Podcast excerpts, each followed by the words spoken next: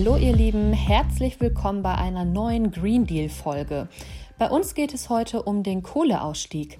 Einige EU-Länder haben den Absprung schon geschafft, andere importieren ausschließlich und wieder andere sind dabei, den Absprung zu verschlafen. Dazu zählt leider auch Deutschland. Erst 2038 möchte Deutschland aus der Kohleenergie aussteigen. Viel zu spät, heißt es von Klimaaktivisten und Experten. Das geht auch zehn Jahre eher, meinen Fachleute. Was ist denn eigentlich genau das Problem mit Deutschland und der Kohle? Darüber spreche ich in dieser Folge mit meinem Gast. Aline Kinzi ist bei mir. Aline, danke, dass du heute da bist bei mir im Podcast. Und zwar geht es heute ja um äh, Kohleenergie.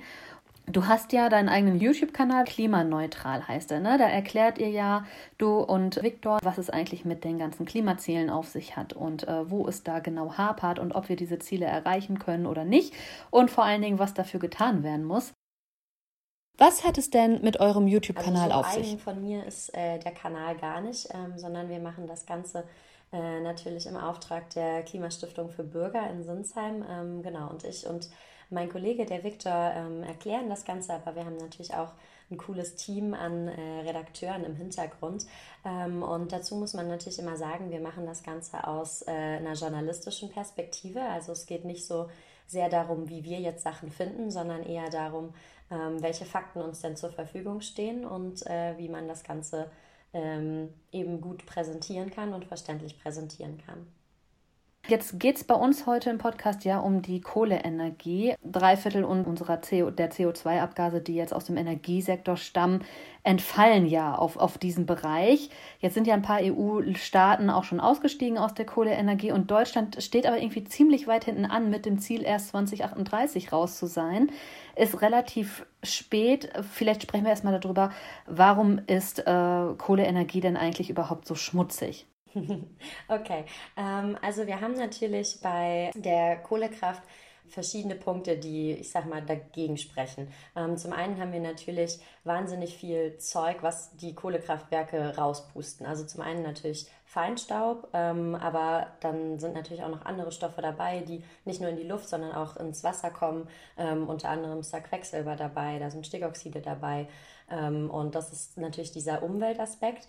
Ähm, und der zweite wichtige Teil bei der Kohlekraft ist, dass die Kohlekraftwerke gar nicht so effizient sind. Also die Kohlekraftwerke, um die zu betreiben, brauchen wir auch relativ viel Energie und ungefähr die Hälfte von dem, was an Energie erzeugt wird, brauchen wir auch für die Aufwendung. Also im Prinzip ist das ein Kraftwerk, was eigentlich die Hälfte der Energie, die es erzeugt, selber wieder auffrisst. Mhm. Ja, das ist natürlich eine ganze Menge. Ähm, wie siehst du denn da die oder wie seht ihr denn da die Entwicklung hin zu den erneuerbaren Energien? Weil einer der Hauptgründe, weshalb es ja immer heißt, ja, äh, oder warum wir uns da so schwer mit tun mit diesem Ausstieg, ist ja, dass man eine Versorgungslücke befürchtet. Jetzt gibt es ja aber auch Experten, die sagen, nee, ist eigentlich alles Quatsch, wir können das eigentlich schon leisten mit erneuerbaren Energien. Was stimmt denn da jetzt? Was ist denn da die richtige Antwort? Ich weiß nicht, ob ich dir die richtige Antwort darauf geben kann.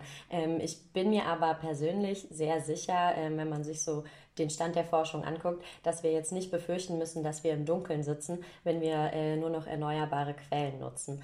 Ähm, ein großer Punkt, der ähm, ja immer so bei der Kohlekraft im Vergleich zu den erneuerbaren Energien genannt wird, ist äh, auch die Finanzierung. Ähm, und da ist natürlich der Punkt, der für die Kohlekraft spricht. Die Kohlekraftwerke sind schon da. Die müssen wir nicht erst bauen, da müssen wir nicht jetzt was investieren. Ähm, und oft geht es ja auch um ähm, die Speicherfähigkeit. Also klar, wenn wir jetzt irgendwie ein besonderes Event haben oder wenn es Richtung Winter geht und wir mehr Energie brauchen, dann können wir einfach mehr Kohle verfeuern. Ähm, das heißt, die, wir sind da ein bisschen flexibler, was ähm, unsere Energiegewinnung angeht. Wenn der Bedarf steigt, können wir nachlegen. Das ist natürlich bei den erneuerbaren Energien schwieriger. Also wir haben keine, keinen Einfluss darauf, wie sehr jetzt die Sonne scheint oder wie sehr der Wind weht. Ähm, allerdings ist der Fortschritt der Technik eigentlich schon so gut, dass ich persönlich und ich glaube, wir alle uns jetzt keine Sorgen machen müssen, dass wir da irgendwie zu einem Engpass kommen.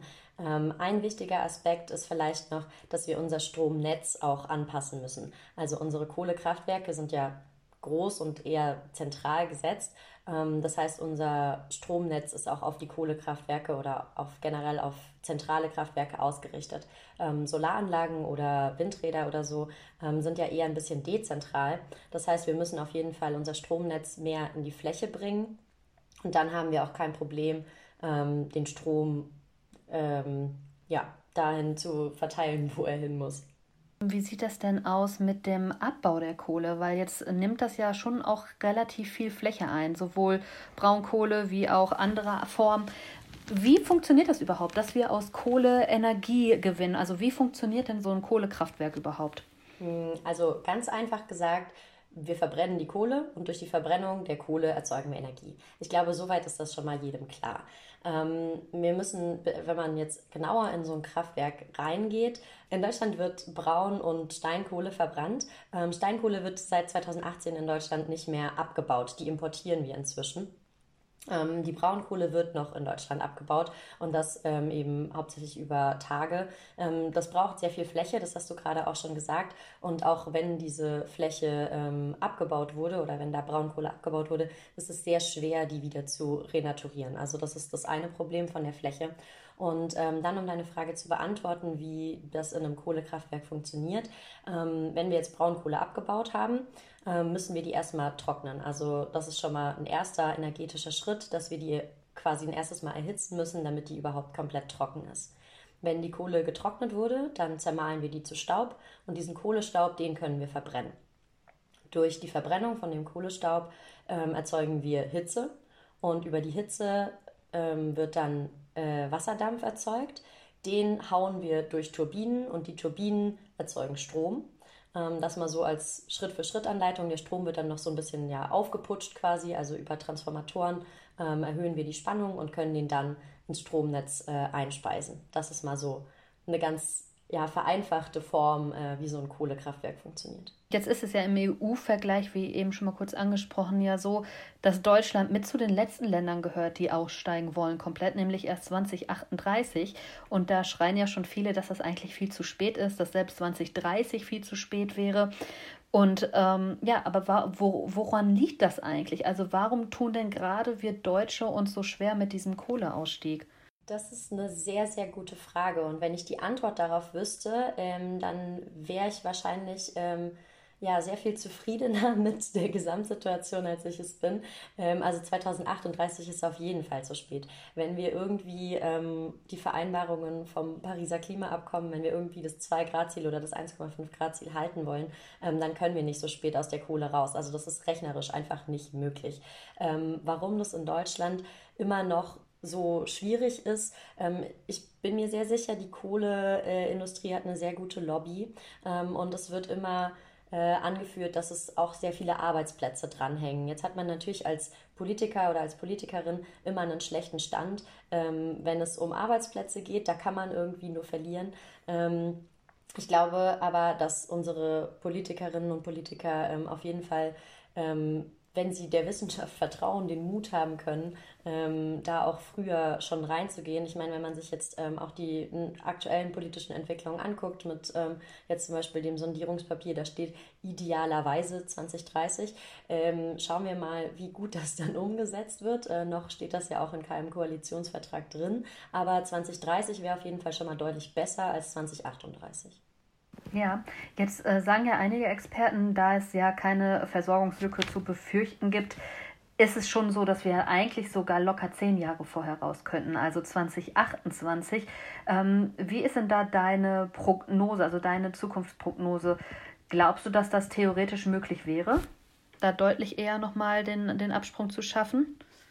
Da müsste ich mich jetzt äh, auf jeden Fall nochmal in die Zahlen einlesen. Ähm, ich würde mich natürlich sehr freuen, wenn wir es 2028 schon schaffen würden.